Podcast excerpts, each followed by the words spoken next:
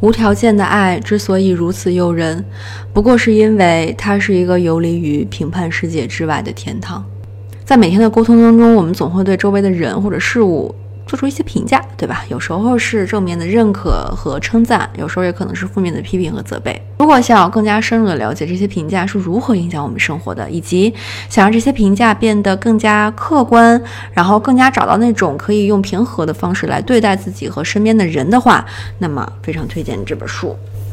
就是我们想到评价的时候，可能就会有一种负面的感觉哈，但其实表扬本身也是评价的一个部分。那这里边可能也会有一些坑，就是等着我们去踩。所以当我们想到评价的时候呢，呃，它其实是好坏两个方面都有的。Hello，新老糖们，大家好呀，我是店长王若，一名心理学入坑十年的留美心理咨询师，这里是安慰剂心理学营养心理学变成一种生活方式的地方，欢迎来到每周一期的心理学好书栏目。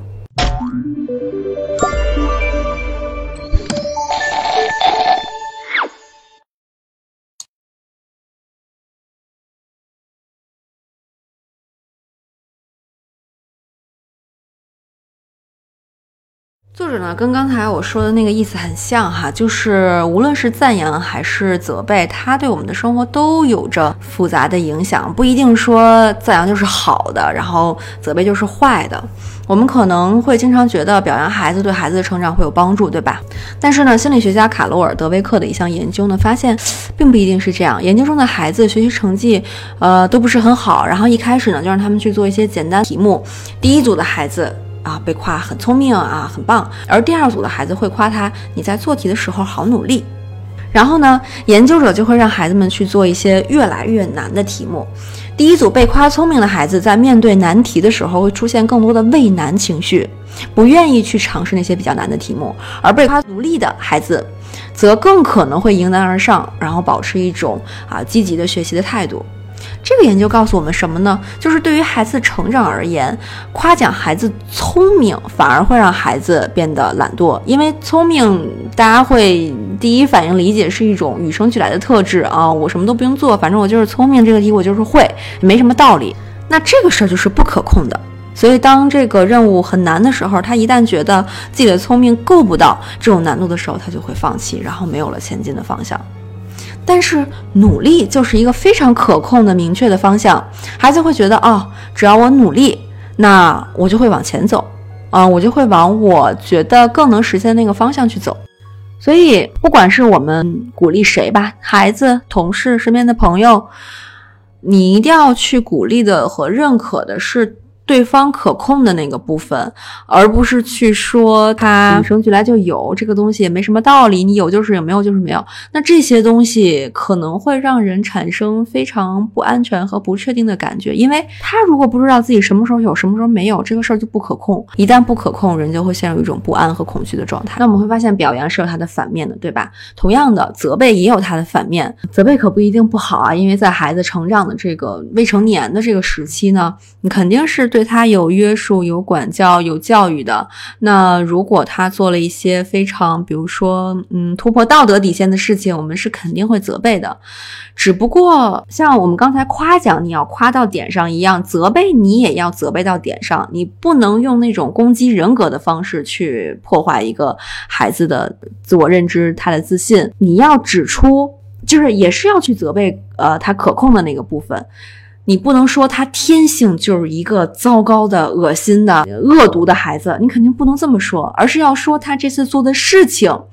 可能他没有考虑的很周全，可能还有那些可以改进的地方，呃，这样做可能会产生什么样的影响，就是要跟表扬一样，责备也要责备在正确的方向上。刚才的那个部分，我们向大家说了，就是在孩子的成长过程当中，责备和表扬的一些作用。那我们现在长大了，在这个亲密关系当中，又可能会有哪些我们需要去注意和借鉴的地方呢？心理学家约翰·格特曼收集了大量的数据以后，发现这个夫妻俩能否白头偕老的关键，不是别的，就是赞扬与责备在他们感情当中的比例。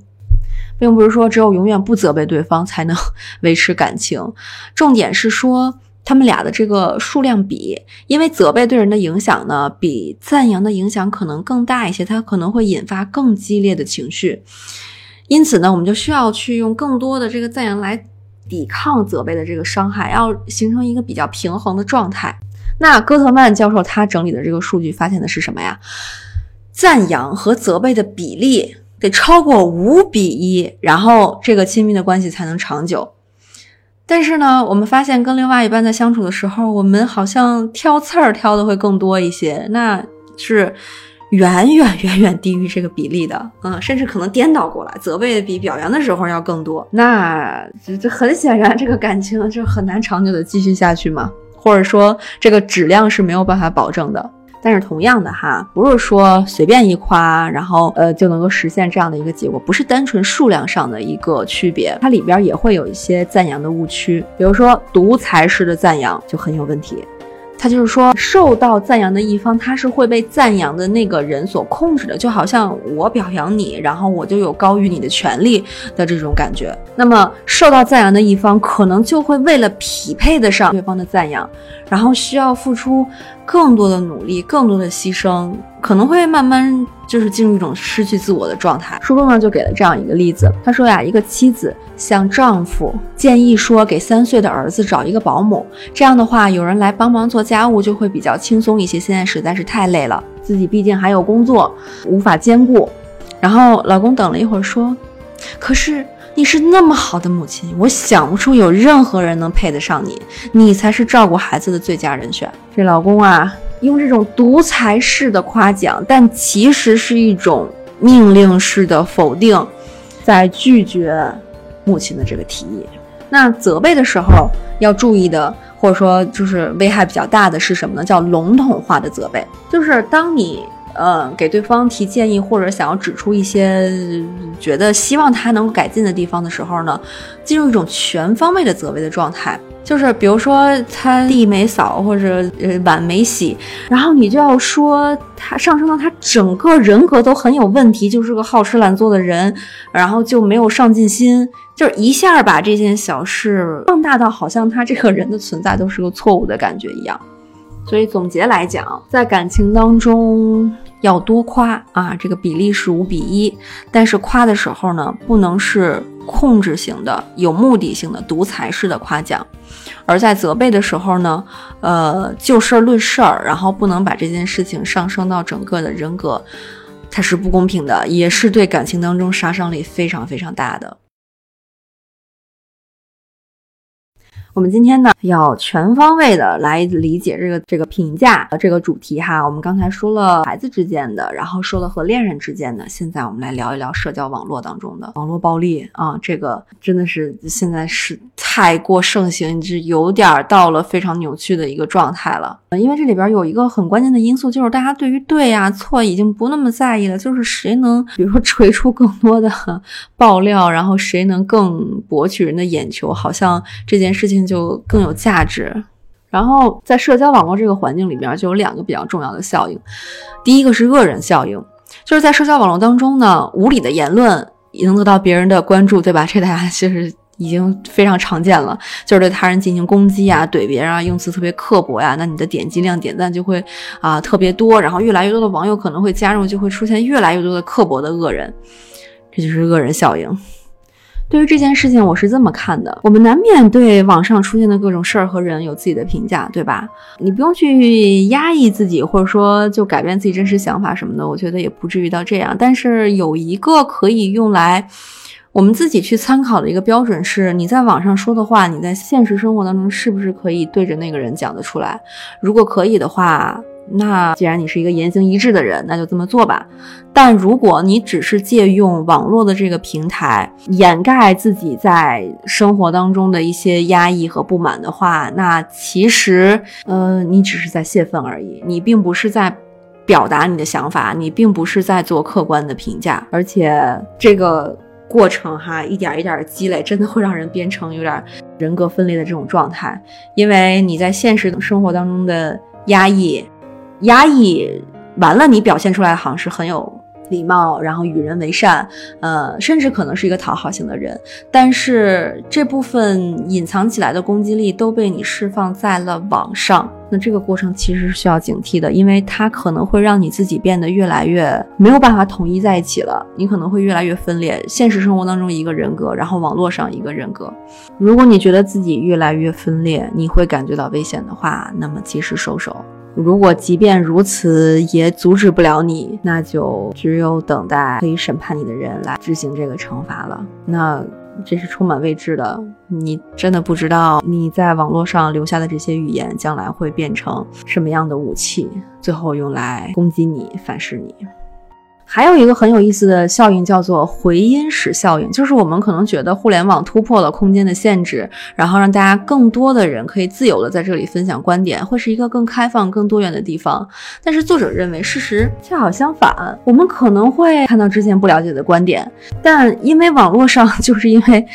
呃，太自由了，你不用受到任何限制，所以你更有可能遵从自己的内心，去忽略和你不一样的言论和观点，而更多的去关注你本来就已经这么想的观点，然后来找到认同感。所以他认为，社交网络就像是一个回音室，我们听到的声音其实都是自己的回声。你关注的那些号，然后你经常刷到的那些内容，都是根据你自己的喜好而出现的。我们越来越少的听到。呃，同样有价值的，但可能跟你的声音不一样的那些想法，我特别特别喜欢作者点出了这一点，然后去讨论了这个回音室效应给我们带来的影响。它会让我们的视角变得僵化，加深自己的偏见，甚至会比我们在线下的时候那个并不那么开放、并不那么多元的空间变得。更加的对各种人或者事情有刻板印象，然后更加的偏执的去只活在自己同意的这个想法的世界里边，所有跟你不一样的想法都要去恶意的攻击，你希望它消失，然后不希望它存在。其实这个过程如果无限的演变下去，我们不会因为互联网的存在而变得视野更加开阔，反而只是多了一个工具，让自己变得更加狭隘。最后的纪念弹幕，我们来发真诚评价。这个评价的内容可以是正向的，可以是负向的，这个没有关系。但我们怎么样去说出一句评价是更重要的，赞扬、责备。无论是我们在和孩子相处、父母相处、亲人相处、家人相处、同事相处、朋友相处，和各种各样的相处，正面的评价和负面的评价都有可能是存在，这个没有关系。但是我们一定要谨慎，自己究竟是用一个什么方式在做出这样的评价？你究竟是想和对方交流意见，然后去获得更多的对一件事情的看法和视野呢？还是只要跟你不一样的，你就想让它消失？那么这个是我们需要去警惕的。好啦，今天视频就到这里。评论区抽取一个用心写下留言送这本书。大家如果有希望我在读书栏目里推荐的书的话呢，可以在评论区里边留言啊，文字版、音频版，欢迎关注公号阿文姐姐，回来回复兴趣好书就可以收到啦。最后别忘了三连打卡，我们下期见，拜拜。